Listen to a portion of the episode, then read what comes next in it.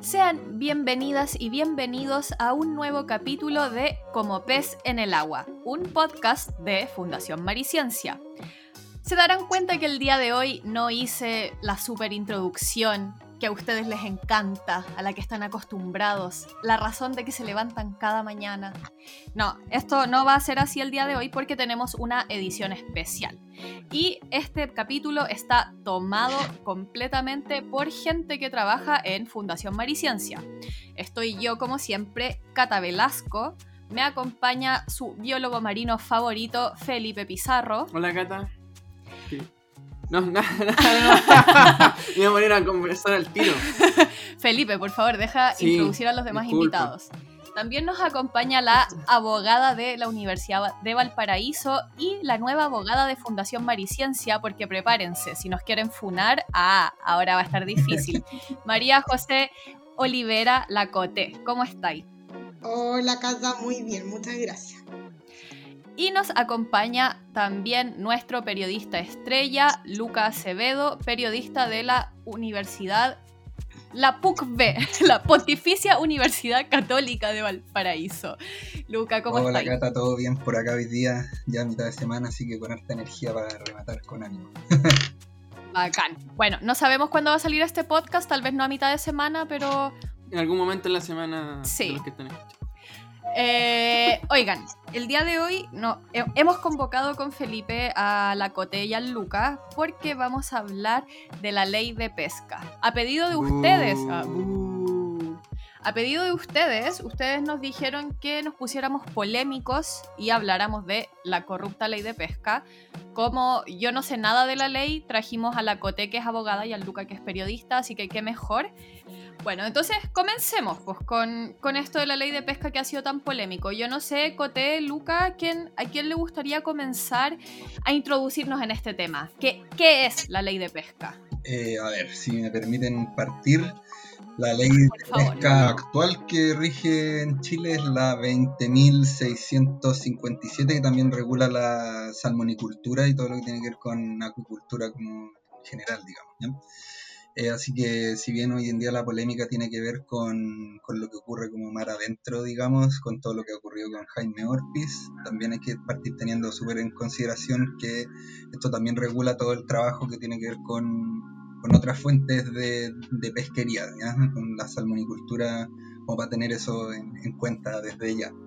Eh, claro, porque uno a lo mejor, perdón que te interrumpa, pero a veces uno piensa en ley de pesca y claro, se imagina como solamente grandes buques que están ahí, como que están al, alero de, la pesca industrial en el fondo, pero... Claro, oye, pero y en verdad esa imagen mental que tenéis tiene mucho que ver con la realidad eh, de la ley de pesca chilena, porque en verdad nuestra ley de pesca no es una sola y está repartida por todas partes. Entonces, una regula la pesca industrial de una cuestión, otra cosa regula eh, las zonas de conservación eh, que son áreas protegidas. Existe, está la cazuela que existe, que el propio gobierno se hace publicidad diciendo que no existe unificación en torno a la legislación y que eh, esta se encuentra distribuida entre las materias del Ministerio de Agricultura, del Ministerio de Economía, del Ministerio de Cultura, del Ministerio de Bienes Nacionales. O sea, estamos hablando que personas que revisan documentación que tiene que ver con herencias de personas que ya no existen, también tiene que resolver sobre eh, temas con pescados, ¿cachai? Personas que no tienen de repente una capacidad global de conocimiento. Sí.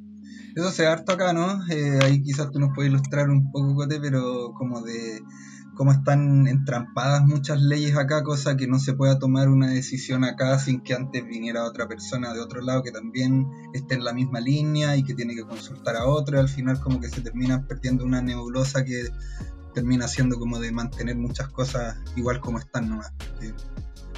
Claro, nuestra, nuestra ley igual trata de sostener eh, de alguna u otra manera, bueno, trataba de sostener, claramente, hasta ahora. Nuestra ley trataba de sostener un poco el status quo que beneficiaba a ciertos, ciertos sectores políticos y durante los últimos 20 eh, años, desde 1991 para adelante, las modificaciones de las cuotas y la distribución de las cuotas eh, a pesar de que han habido esfuerzos por eh, establecer ciertos principios, establecer ciertas normas en favor de la pesca artesanal, siguen existiendo o seguían existiendo hasta, hasta ahora quizás, no, siguen existiendo en realidad, em, por ejemplo, esto este tema de la posibilidad de la industria de entrar dentro de las cinco millas de los pescadores artesanales y finalmente eh, arrasar con todo.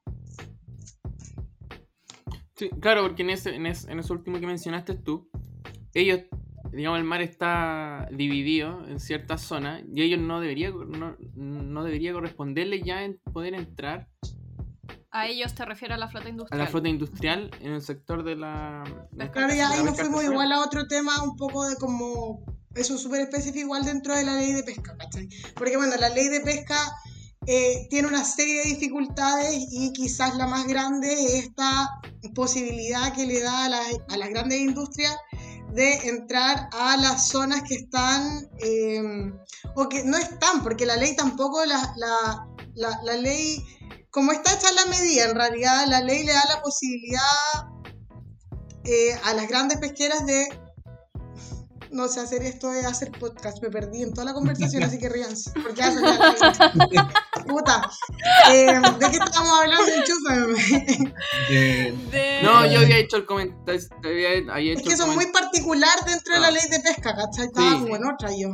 Sí, yo me tiene ahí mal, pero no importa. Pero para no, igual dejemos esto, por favor, es muy chistoso. Ya no, sigamos, sigamos. Eh, entonces, ya, para cerrar lo que yo estoy entendiendo de que ustedes que se están yendo por las ramas es que es muy difícil definir qué es la ley de pesca. Esa es la conclusión que me estoy llevando. ¿Es así? Lo que pasa es que falta una gran regulación que unifique toda la normativa que está, claro, la ley de pesca es la gran ley de pesca, si tampoco se trata de que esto sea tan, tan terrible. La ley de pesca regula lo más importante, quizás la, la columna vertebral. Sin embargo, hay temas esenciales de conservación que están repartidos en otros ministerios. Entonces, lo urgente es una sola regulación, una institución, ojalá. Perfecto. Comprendo.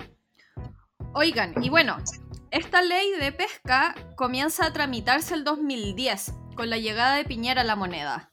¿Qué, podemos hablar de, los inicios de esta ley de pesca?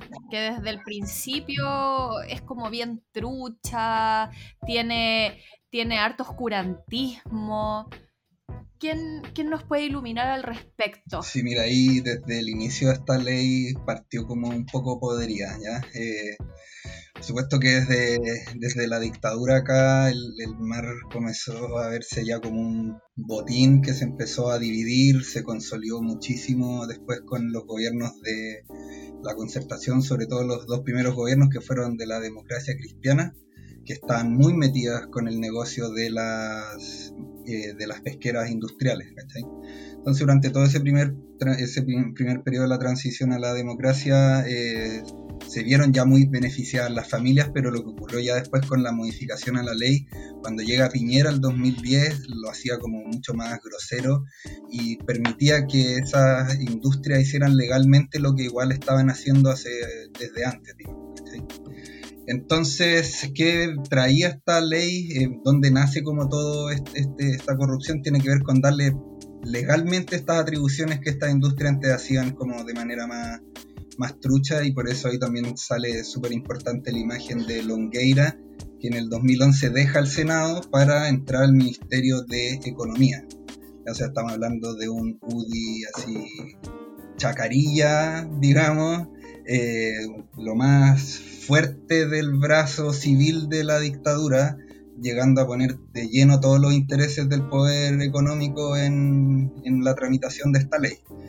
Entonces, un poco desde ese origen ya nace como turbio por esto mismo, porque tienen muchos vínculos y desde ya la presión del gobierno era para impulsar un proyecto que le diera más atribuciones a, las pesqueras industriales de estas familias que posteriormente se verían involucradas por la ley.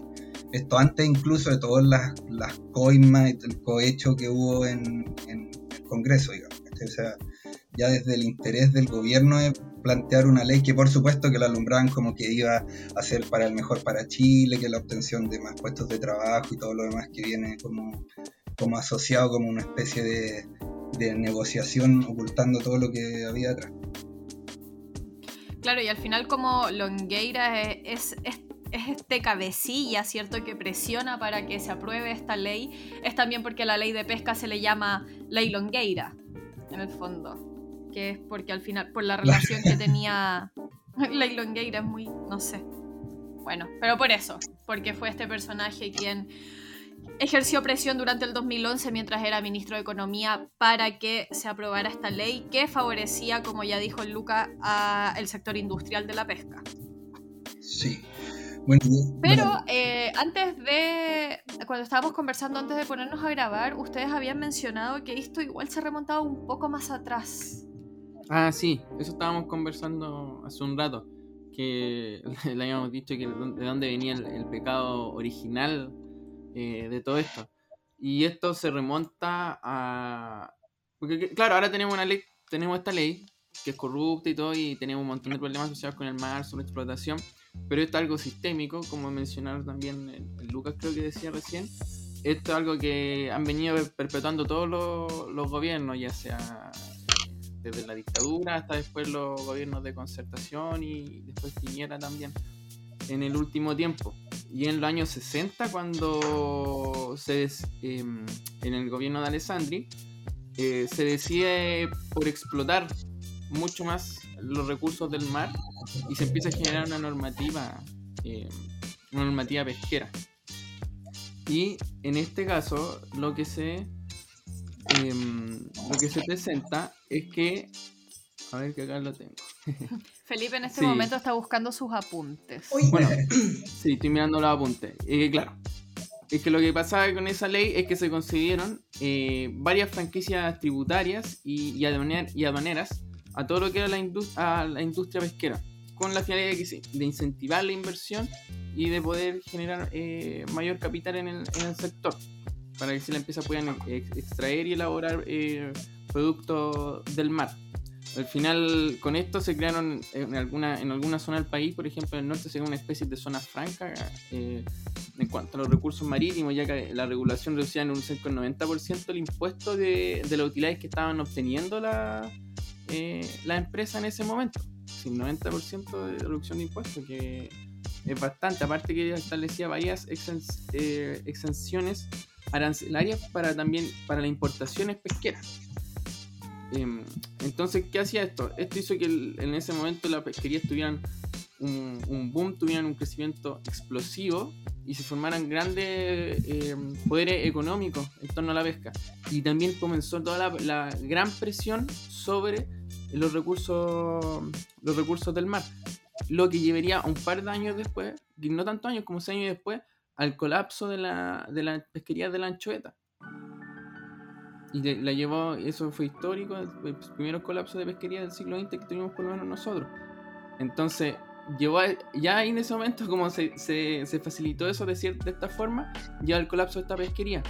Lo que pasa después también es interesante porque cuando colapsan las pesquerías, eh, se empiezan a quebrar muchas empresas.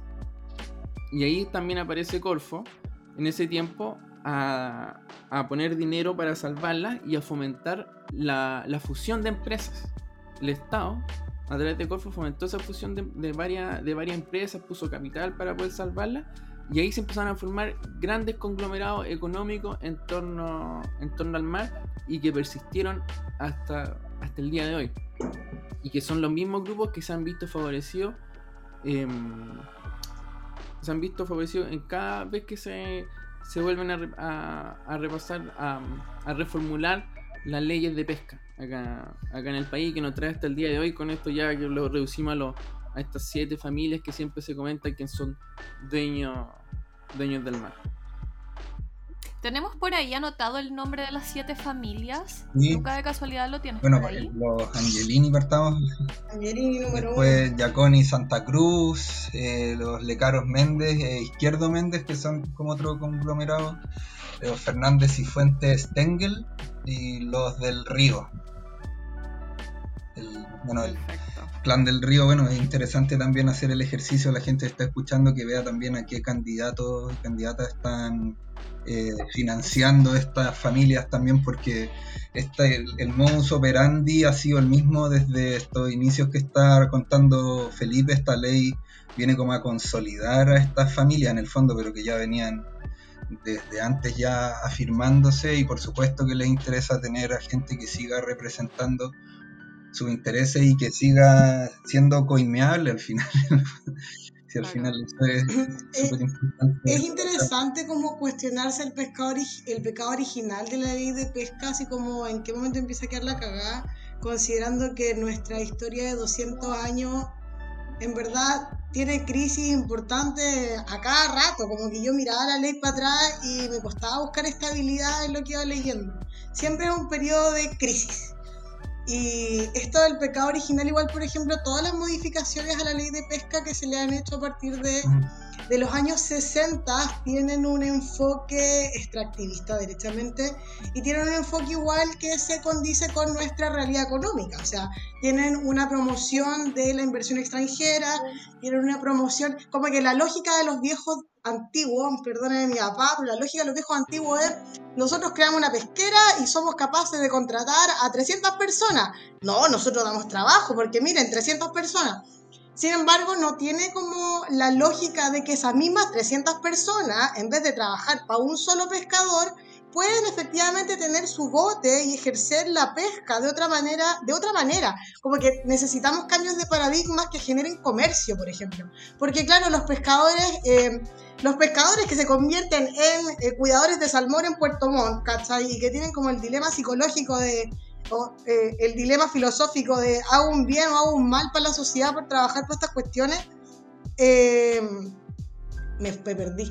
Les debe pasar, les debe pasar que eh, ellos igual deben imaginarse queriendo tener, por ejemplo, su botecito, porque al viejo que le gusta, le gusta estar al lado de los salmones, por algo le gusta estar ahí, ¿cachai?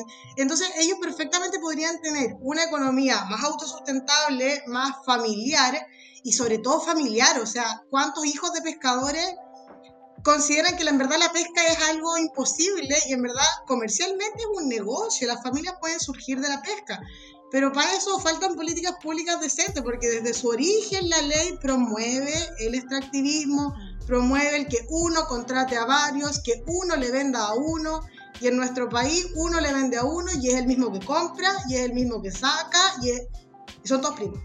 Sí, no, de hecho la otra, en el capítulo anterior en el que hablábamos de la salmonicultura, que si no lo he ido a escuchar puede ir después de este capítulo, eh, ahí hablábamos justamente eso, por ejemplo, Corpesca, que tiene eh, bueno, son dueños, ¿cierto?, de Angelini de esta pesquería, pero además son dueños de concesiones de salmonicultura que usan, entonces usan el producto pesquero para alimentar sus salmones y al final todo el dinero queda adentro del mismo círculo. Camanchaca. Sí, también Camanchaca. Que es una también de la, está dentro de estos grupos económicos de las siete familias. Es la que ha estado en la noticia últimamente por el desastre eh, estaba ocurriendo era, en el Era Camanchaca, no con pesca. era Camanchaca, sí. Pero todo eso se produce porque... Son cosas que pasan Todo eso se produce porque nuestra ley es mala. Eh, o sea, claro, es mala porque no es suficiente al final del día. Claro, es mala porque no es suficiente. Qué buena frase. No, y bueno, y también hay un poco destacar que lo que decía la Coté, ¿cierto? De que al final tenemos estas grandes industrias pesqueras depredando el mar, siendo que estos mismos pescadores podrían vivir de forma más sustentable con una pesca artesanal, porque, o sea, aclaremos algo. Lo que dice el documental Seaspiracy de que no existe la pesca sustentable, eso es mentira uno puede tener una pesca sustentable. Lo que pasa es que la pesca industrial como existe ahora no es sustentable y es una pesca que está avalada por nuestra ley de pesca y es ahí es donde está el problema.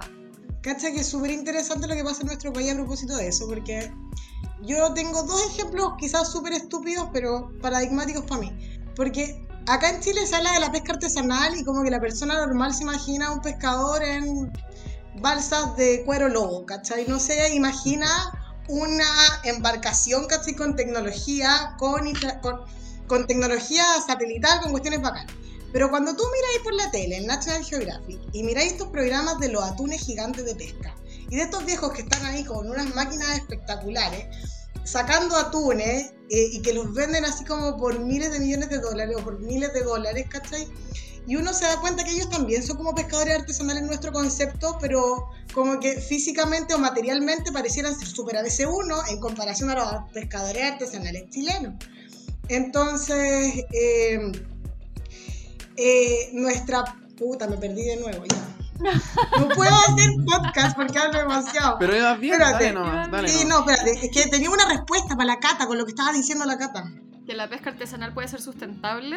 Ah, que la pesca puede ser sustentable. Entonces, cuando tú miras estos programas de los gringos y tú te das cuenta que estos gringos viven el año entero pescando cangrejo en una época y cazando un atún, que es el único que le dan, ¿cachai? Para la cuota. eh, y viven el año, pues, ¿cachai? Paga sus, sus deudas y toda la wea. Y el otro ejemplo que me encanta en verdad, que es el de Forrest Gump, el amigo Forrest Gump que eh, cazaba camar- eh, camarones. ¿Cachai? No me acuerdo cómo se llama.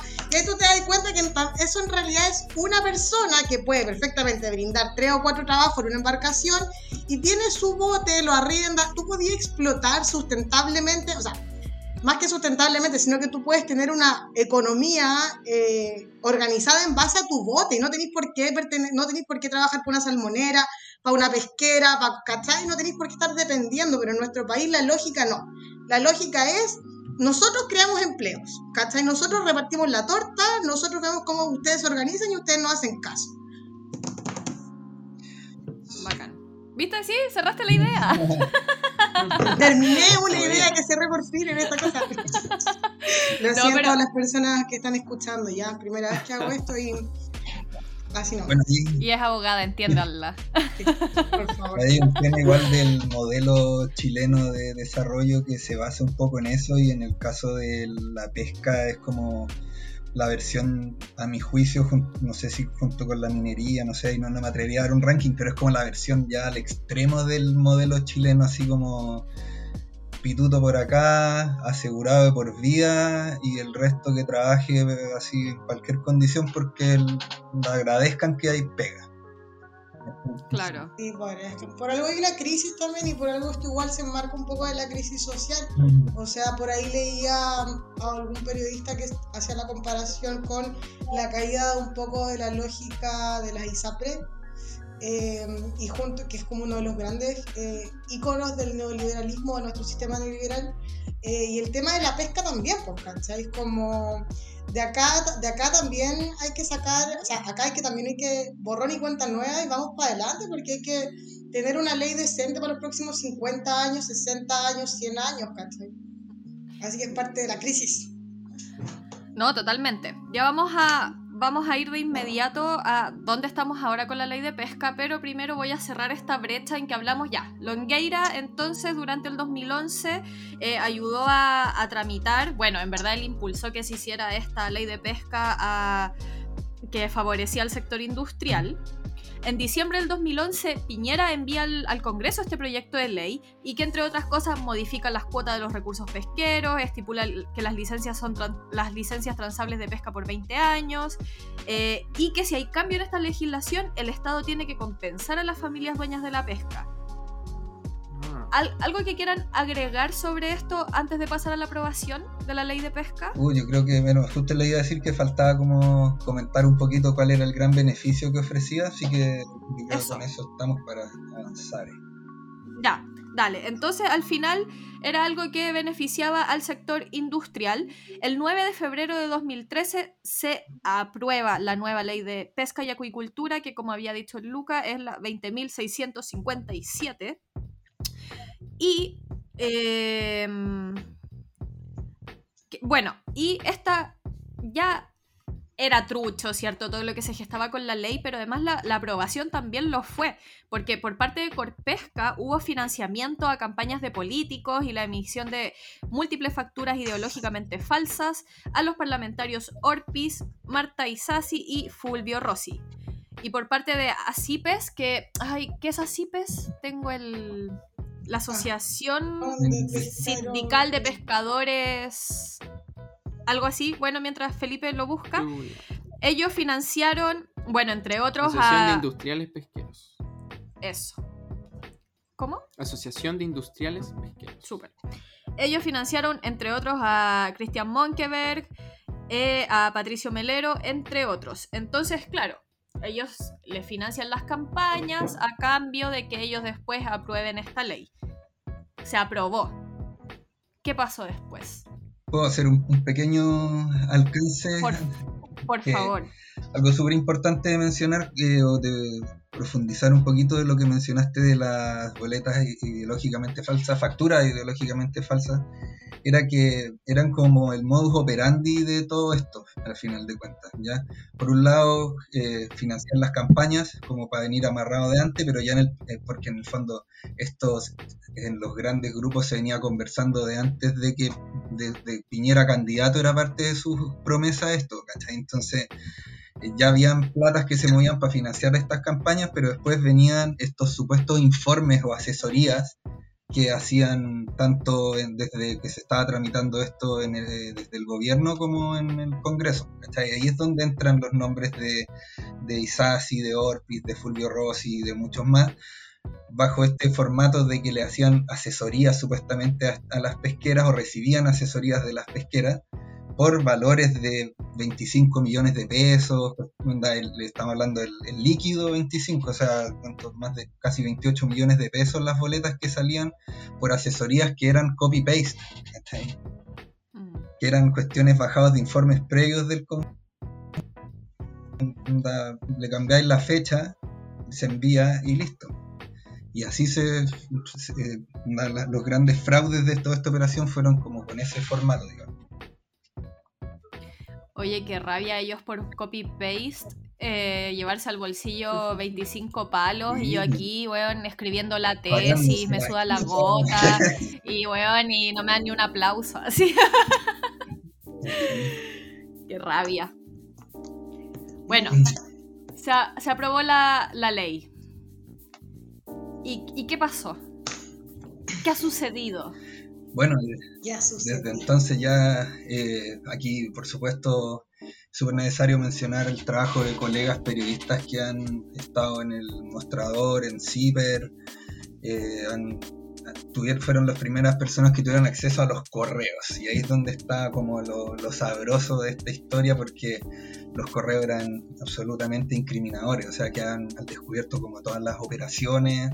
Eh, y también salieron historias que hacen de esto que sea como incluso ya para la risa dentro de tanta rabia, como el caso particular de Marta Isasi, que de estos correos eh, dieron cuenta que tenía un romance con su asesor, que era el que le movía las platas al final, ¿cachai? Y correos que decían, ya, cuando nos vamos a ir a vivir juntos, mira, si quieren les leo un extracto de uno, de uno que es muy bueno.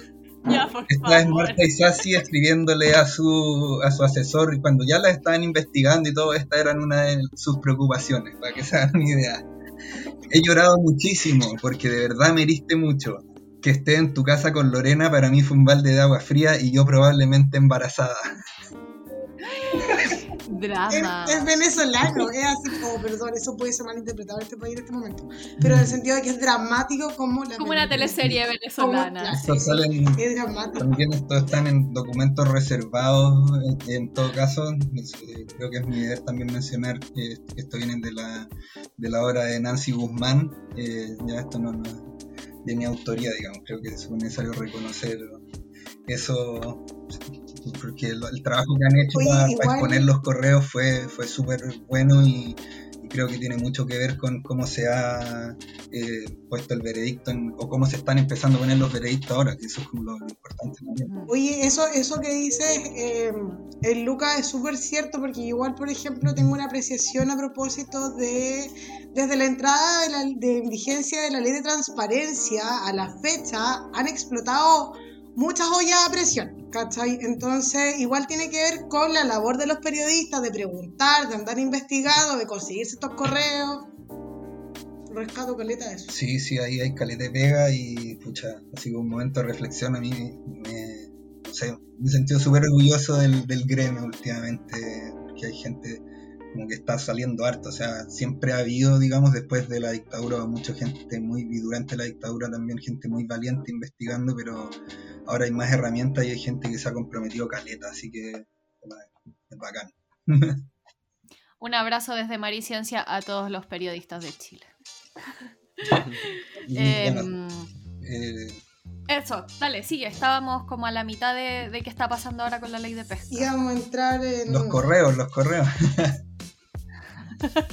Cuéntanos más teleseries. Sí, bueno, estaba embarazada, estaba embarazada. ¿De quién era la guagua? Lo más importante. No, al final no está embarazada. ¿ya? Lo que sí, eh, la entonces eh, eh, funcionaria pública se fue a Roma como acusando persecución política, bueno, es como un poco la, pataleta. De hecho, cuando se votó la ley, ella no estaba, estaba en Roma porque estaba como, como que el caso la tenía colapsada. en volada, en volada fue a abortar, quizás ya es legal. Eh, hay, hay dos, Oye, no podemos decir eso de Martín así acá, sí. Quizás no vayan a mejor los gordos. ¿Qué cosa? No, decir que viajó. Bueno, es que es una diputada nomás, ya no en. Y ya ni siquiera es diputada, ahora es... No, no, ahora, ahora es una delincuente, la verdad, esa es su calidad. Ella es una condenada. Está súper probado.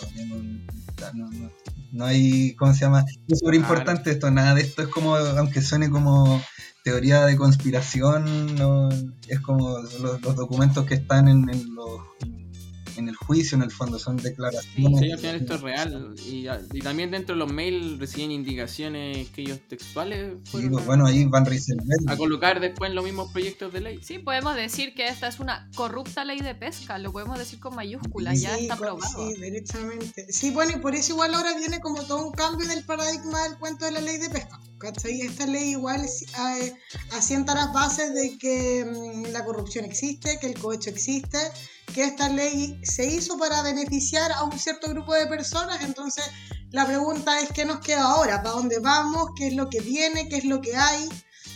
y mira, la verdad es que, em, espera, antes de pasar a eso íbamos a hablar como de la sentencia o no, y de la anulación de la ley, que igual es como algo importante que yo encontré comentar. Sí, quieren comentar primero? Bueno, para, sacar la sentencia, actualmente el, tercer tribunal, el tercer tribunal de juicio oral en lo penal de Santiago dictó una sentencia muy larga de 3.600 páginas eh, que consiste en una acción que fue interpuesta por el Ministerio Público, el Consejo de Defensa del Estado, el Servicio de Impuestos Internos, la Fundación Ciudadano Inteligente, la Federación de Pescadores Artesanales del Corral, el Sindicato Independiente de Armadores y Pescadores Históricos de Valdivia y, Pescadores y, perdón, y Federación de Pesca San Juan. Esas fueron las personas encargadas de someter a estos tipos, por así decirlo, a la justicia y que son los que consiguen este fallo. Eh, y en este fallo condenan a Marta Isaz y a Corpesca y a Jaime Ortiz. ¿Ya? Eh, este es un fallo súper interesante desde muchos puntos de vista. Eh, en primer lugar, por lo que estamos hablando, o sea, porque determina como hecho cierto que acá hubo corrupción, hay cohecho y que esta ley no es democrática al final del día, porque se cae, cuando hay cohecho, se caen los principios de la democracia del asunto, entonces directamente algo hay que hacer. ¿Qué hacemos? Eh, bueno, antes de pasar al que hacemos, eh, quiero comentarles lo de Corpesca, porque es tan importante este fallo a propósito de Corpesca, porque nuestra legislación penal, antigua también y coja también, como todo lo de este país, eh, recientemente incorporó, recientemente pensando en que la ley tiene 200 años, em, incorporó los delitos que pueden, incorporó la responsabilidad penal de las personas jurídicas. ¿Ya? Es decir, porque hasta, hasta no hasta hace mucho tiempo, solamente, eh, por ejemplo, solamente Cata Velasco podía cometer un delito. Ahora, eh, Corpesca, una empresa, también puede cometer un delito. Fundación Maliciencia. Fundación Maliciencia podría cometer un delito. No lo quería decir en verdad. Entonces, esto es súper, eh, bueno, es bueno pensando en que, bueno, el sistema funciona, para algo se crearon estos delitos y de hecho, eh, esta, no, esta ley de eh, responsabilidad, de la responsabilidad penal de las personas jurídicas se crea a propósito de los delitos cometidos por la ley de pesca, ¿cachai? Como que la ley, al parecer, fue hecha para poder de alguna u otra manera pillar a estos tipos, ¿cachai? Y por eso este fallo es tan importante, porque no solamente habla del cohecho, sino que también ataca a las empresas. Y esto igual, por ejemplo, Niebla, con este fallo tiembla, ¿cachai? Porque igual se, se, establece un cierto precedente respecto de ciertas cosas técnicas eh, y a las empresas se les va a exigir, eh, o se les debería exigir, digo, como se les va a exigir así como pasado mañana. No, en 20 años más seguramente, cuando la web funcione de verdad y alguien fiscalice, se les va a exigir, ¿cachai? Eh, ser súper estricto con los procesos y ser súper transparente. ¿Cacha lo que hablamos recién de la ley de transparencia? Em, además, ya me gustaría comentarles sobre Jaime Orpiz, porque este caballero, bueno, Corpesca eh, dijo, acató el fallo, dijo, ah, bueno, ya tengo que pagar unos milloncitos, que para ellos en realidad no es mucho. Y mm, ese fue todo. Mira, es súper tonto en verdad, les voy a decir cuál fue la condena del fallo. Bueno, a, a, Corpesca la, sancionaron con una multa y además la sancionaron con pagar una copia de la sentencia en un diario de circulación nacional, pagar la publicación. Y el extracto, mm. y, la, y la sentencia tiene 3.600 páginas, el extracto no puede tener menos de 100. Ya, pero esa es toda la sanción, ¿cachai? La weá es como ridícula. Más la multa. Entonces, eh, es como en este país se gasta tinta escribiendo sanciones como esta, como la publicación de la sentencia, en vez de sancionar quizás como con cosas más potentes o con otros mensajes a la población.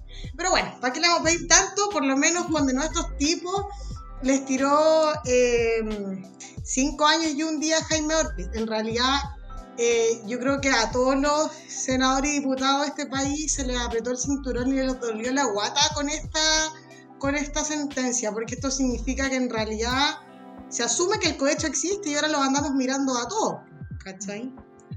Oye, yo tengo entendido que a Orpi le, dieron los 5 años, pero lo último que escuché también era que él va a apelar a esto para tener una reducción de condena. En parte, lo que pasa es que más que una reducción de condena, esto tiene que ver con tecnicismo del proceso penal. En realidad, él va a apelar a una sustitución porque bueno, durante todo el juicio ellos cumplen ciertas medidas impuestas por el tribunal. Entonces, la lógica penal es, si usted durante el periodo de juicio cumplió estas medidas, le podemos computar esto que está acá, o se lo podemos cambiar, vender en este país por eh, es tantos días en su casa, ¿cachai? Cambian un poco eh, el cumplimiento, o sea, no van a ser cinco años de prisión eh, y un día. Es muy difícil que él se vaya preso ¿ah? a, la, a la cárcel, precioso, así como salió el Nano Calderón, esposado, no, no va a salir. Pero va a salir así como como condenado, ¿cachai? No debería volver a aparecer en nuestra política chilena. Ahí tiene cargos de inhabilitación, tiene condena de inhabilitación también. A, cargos, públicos. A mí que me cae mal ese weón desde de, de, siempre, pero como por el 2008 más o menos, para lo que más le se era contra la, para poner más cuática la ley de droga y perseguir anda la marihuana así con cuática. Y eso no nos gusta. Ah, mira, no nos gusta para nada. Sí, pero bueno. ¿Cómo seguimos? ¿Cómo seguimos? La, Cote, te quedaba algo, ¿no? Oye, eh, Cote, mira, está, ¿Ah? estamos hablando del fallo y también iba a hablar de la nulidad también. Sí, ahora de la nulidad también. Sí, porque esto el año pasado, el año pasado, no sé si tienen la fecha a mano. Esta ley. Eh... Esta ley lo que pasa es que la, mira, la, por lo que yo encontré en internet, la anulación de la ley de pesca es una cuestión bien sensacionalista en realidad. Sí voy a tirárselo a los periodistas, pero no, en realidad el Congreso eh, le dio cuerda a esto que, mira, suena un poco descabellado, para los abogados es como que nos descoloca un poco esto de la anulación de una ley, porque anular los, la nulidad de los actos es un monstruo jurídico muy grande, entonces no es propio quizás o no es correcto hablar de la anulación de la ley, porque la ley no se anula. Sí, eso te iba a preguntar, ¿acá en Chile se puede anular una ley? Es que en realidad lo que pasa es que eh, cuando las leyes se modifican, jurídicamente no se anulan, pero uno podría decir así como eh, para la persona normal sí se anulan, ¿cachai? Porque la nueva ley siempre va a borrar la anterior, ¿cachai? En la medida que regule lo mismo. Entonces, en realidad, anular una ley significa prácticamente exactamente lo mismo en los hechos que crear una nueva ley. Si nosotros creamos una nueva ley o modificamos esta ley o sale el proyecto de ley de... hay un proyecto de ley que crea el Servicio de Diversidad y Áreas Protegidas, que de ahí se quiero conversarle en un ratito más, que es como...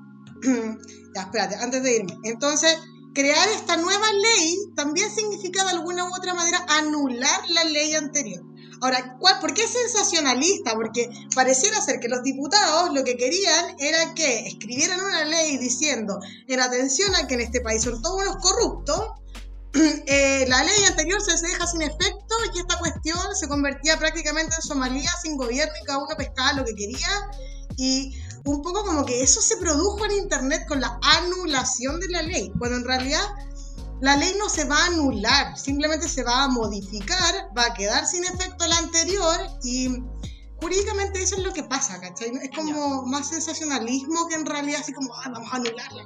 Sí, porque entonces en lo práctico ahora seguimos funcionando con esa misma ley hasta que se redacte una nueva que podría tomar un par de 200 años. años.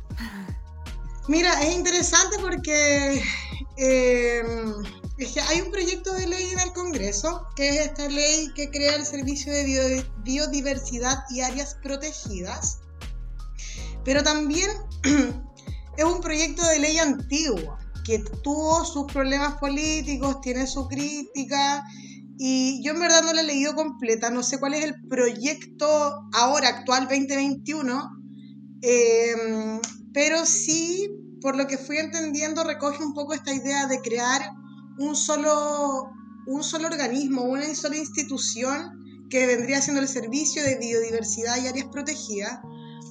La verdad es que no sé si es suficiente y mi experiencia con el gobierno y la ley es que no creo que sea suficiente. Yo creo que eh, le falta quizás la participación de más actores porque esta es una ley que duerme en el Congreso hace muchos, muchos años, que la han modificado, se junta la comisión, no se junta la comisión, se junta la comisión. Esto es política también, entonces igual depende del gobierno de turno que esté para sacar la ley, ¿cachai? Podemos estar acá siglos esperando. Entonces, esta ley, que es sobre la ley sobre la que habla la columna de eh, Terram, que conversábamos antes, eh, vendría siendo bastante buena, la verdad, y el panorama no se ve tan desolador.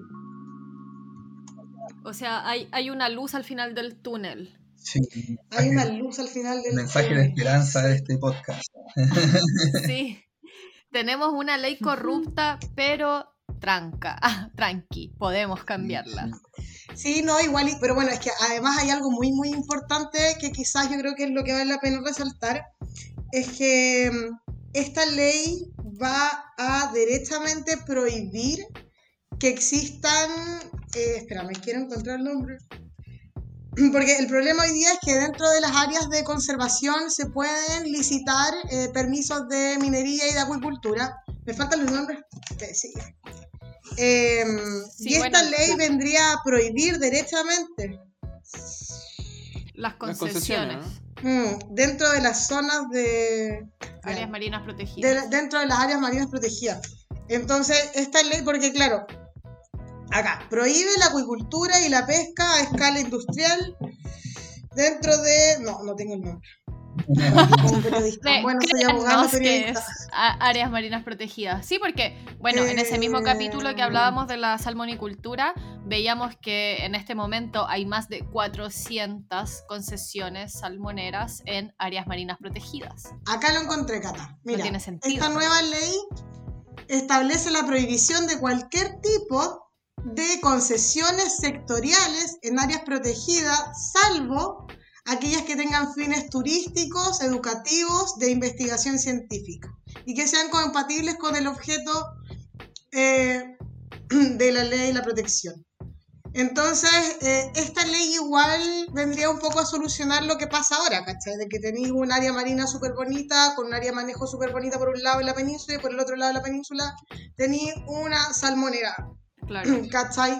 Entonces igual es, una, es un buen proyecto, no se ve tan, tan feo el futuro.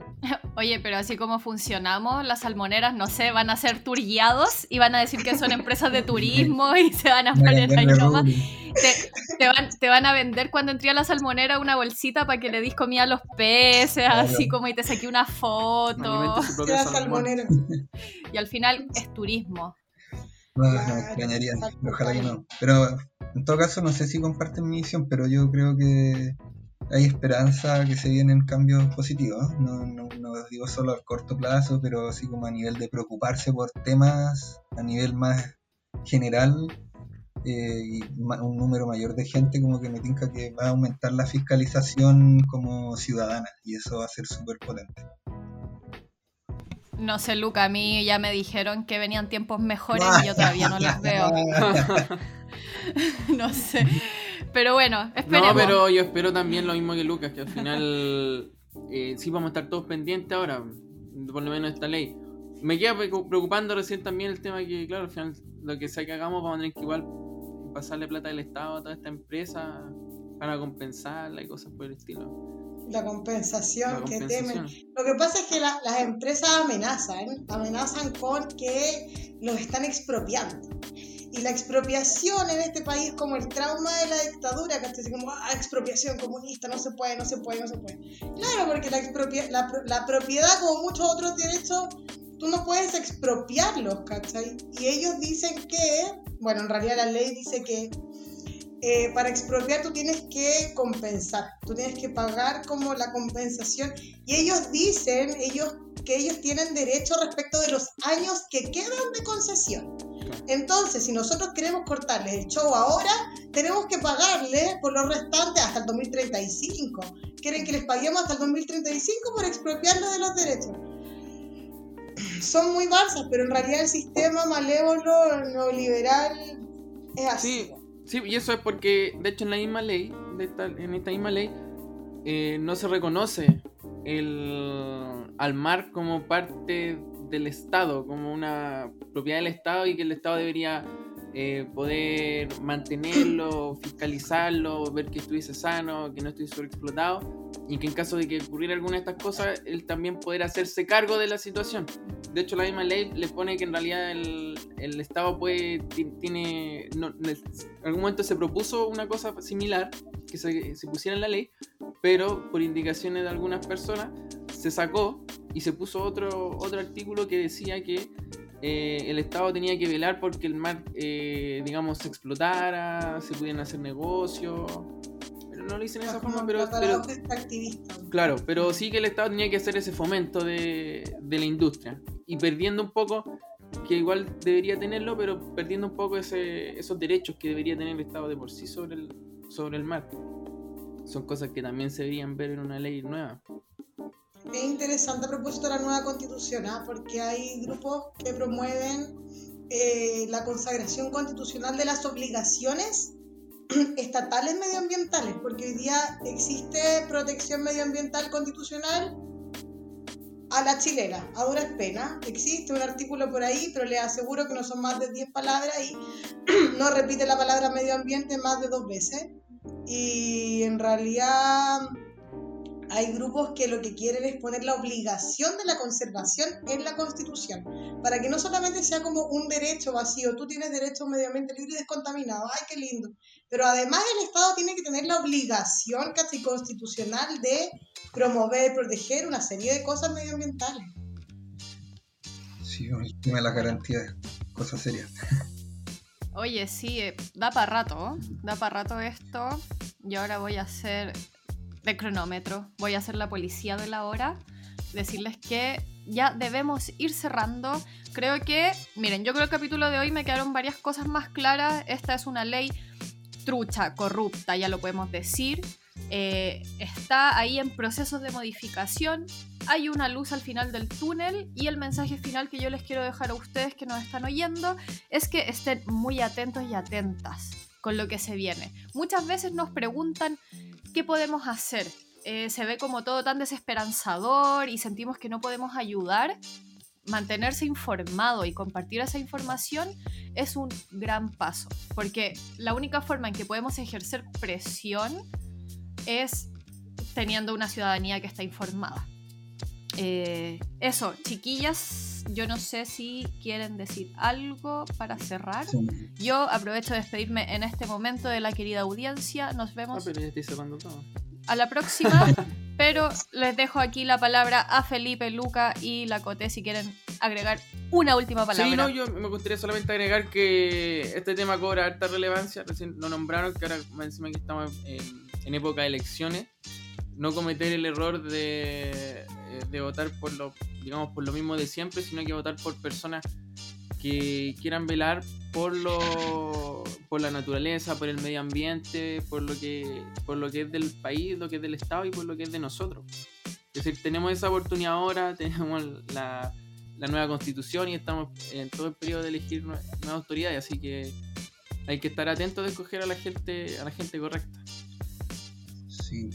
Quieren que, decir que algo. la democracia no se resuma como en un simulacro que sea ir a sufragar cada ciertos años, que estar ahí súper involucrado porque hay que tener súper en cuenta también que la gente que está detrás de todas estas cosas generalmente está también detrás de muchas otras cosas que contaminan, que empobrecen, eh, que fomentan desigualdades a base de, de enriquecerse más ellos. Entonces siempre van a tratar de meter miedo cuando cuando se vea como que hay cambios en camino, pero eso nunca tratar de no colapsar ante ese miedo y siempre ir en busca de la verdad y la justicia. Creo que acá en Chile hace falta mucha justicia para reparar muchas heridas y que no, estaba en un país que tiene todo para ser un país exquisito, entonces ojalá que entre todos y todas luchar para eso.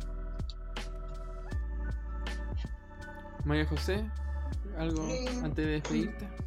No, nada, es mi primer podcast con ustedes, chiquillos, son bacanes. Espero que no suene tan feo. Y eso nomás, pues, saludos. Bueno, entonces nuevamente le doy las gracias a Luca, a María José por haber participado. Cote. Bueno, la Cote. Que, es formal. Sí, vamos a formal, dije voy a cerrar, quiero mantener la formalidad un poco. Pero bueno, no, darle las gracias a los chiquillos por haber participado Buena los cabros. en este nuevo capítulo de, de Como Pez en el Agua y espero que también los que nos están escuchando hayan podido aclarar un, un par de dudas que hayan tenido al respecto y quizás quedar un poco más en sintonía con lo que está pasando ahora. Eso sería todo por hoy y nos vemos en un próximo capítulo. Que esté muy bien. Chao, chao. Adiós.